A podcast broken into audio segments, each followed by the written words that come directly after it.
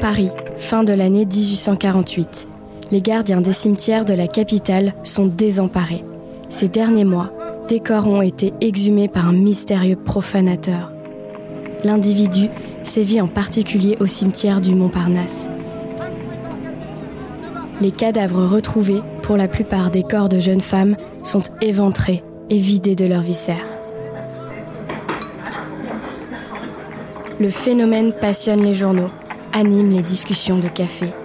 Celui que l'on appelle le vampire de Montparnasse hante les esprits des Parisiens et fait planer une menace surnaturelle sur la ville.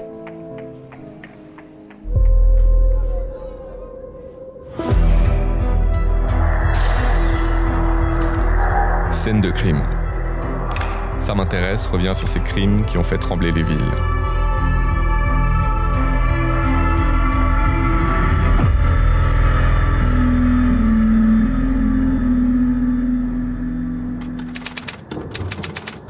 Le cimetière Montparnasse a été la nuit dernière le théâtre d'une horrible profanation. Journal Le Siècle, 3 août 1848. Et c'est à ce qu'on suppose quand l'orage éclatait avec force et à la lueur funèbre des éclairs que se seraient passés les monstrueux détails que nous allons raconter. L'auteur de cette profanation, car on croit qu'il a agi seul après avoir pénétré, on ne sait comment, dans l'asile des morts, a exhumé d'abord une jeune fille enterrée l'avant-veille dans la fosse commune.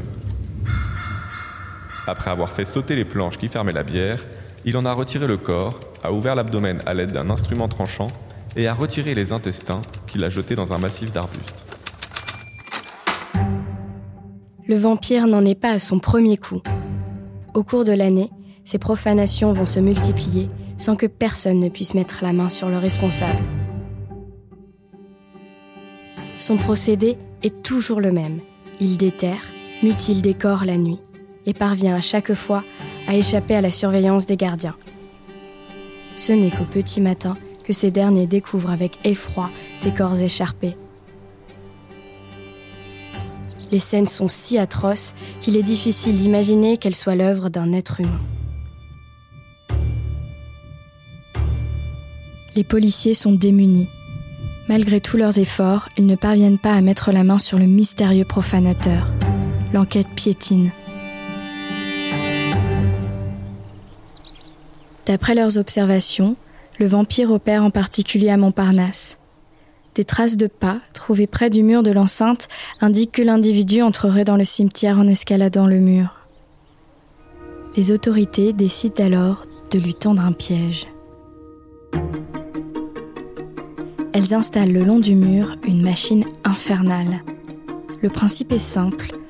Un fil métallique tendu à quelques centimètres du sol est relié à une arme à feu. Au moindre contact, un tir de mitraille se déclenche. « 15 mars 1849, cimetière du Montparnasse. Il est 23 heures. Seuls les acacias agités par le vent semblent s'animer dans ce décor minéral. Comme tous les soirs, les gardiens font leur ronde. Le bruit de leurs pas viennent rompre le silence de la nuit. Soudain, une silhouette escalade avec une extrême légèreté le mur de 3 mètres qui entoure le cimetière. Un gardien se précipite là où le coup de feu a retenti. Personne, sauf des traces de sang sur les murs et des lambeaux d'étoffe rouge au sol. Le mystérieux profanateur après la fuite.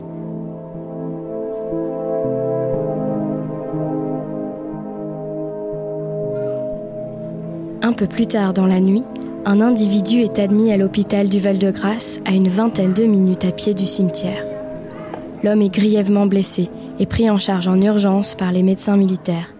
Il ne donne que de vagues explications sur l'origine de ces cinq blessures par balle. Quelques jours plus tard, un officier militaire vient l'interroger dans sa chambre. Le suspect finit par craquer. Peu de temps après, il confie l'ampleur de ses crimes à son médecin. Depuis plusieurs mois, c'est lui qui arpente les cimetières de la capitale. Il profane les dépouilles de femmes fraîchement inhumées. L'affreux monstre, décrit par la presse depuis plusieurs mois, n'est autre qu'un jeune militaire, au doux visage, âgé de 25 ans, le sergent François Bertrand. Son physique tranche avec l'horreur de ses crimes, car au-delà d'avoir exhumé et mutilé les corps, l'homme avoue s'être masturbé sur les cadavres, ou bien tout simplement de les avoir violés. Des pulsions qu'il habite depuis l'adolescence, puisque François Bertrand confie avoir très tôt été obsédé par les cadavres de femmes. Les renseignements fournis sur Bertrand sont loin de lui être favorables. La Gazette de France, 25 mars 1849. Dans la plupart des villes où il a été en garnison, notamment à Tours, Strasbourg et Metz, les cimetières ont été profanés avec des circonstances à peu près semblables à celles du cimetière Montparnasse.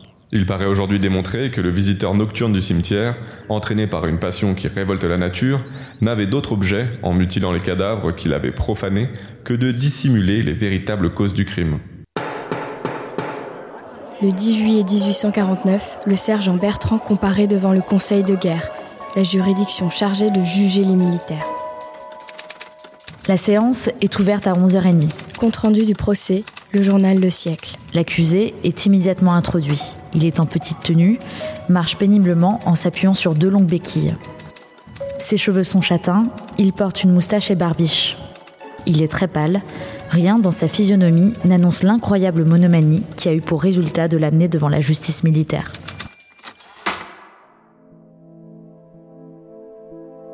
Qualifié de monomane et non de nécrophile, puisque la pratique n'est tout simplement pas reconnue comme telle à l'époque, François Bertrand est condamné à un an de prison pour violation de sépulture, la peine maximale pour ce type de délit. Après avoir passé une année derrière les barreaux, le sergent Bertrand part en Algérie pour rejoindre le 2e bataillon d'infanterie légère d'Afrique. À son retour en France, le vétéran déménage au Havre, puis se marie. Deux violations graves dans la région, en 1864 et en 1867, lui seraient attribuées. Oublié de tous, il meurt le 25 février 1878, à l'âge de 54 ans.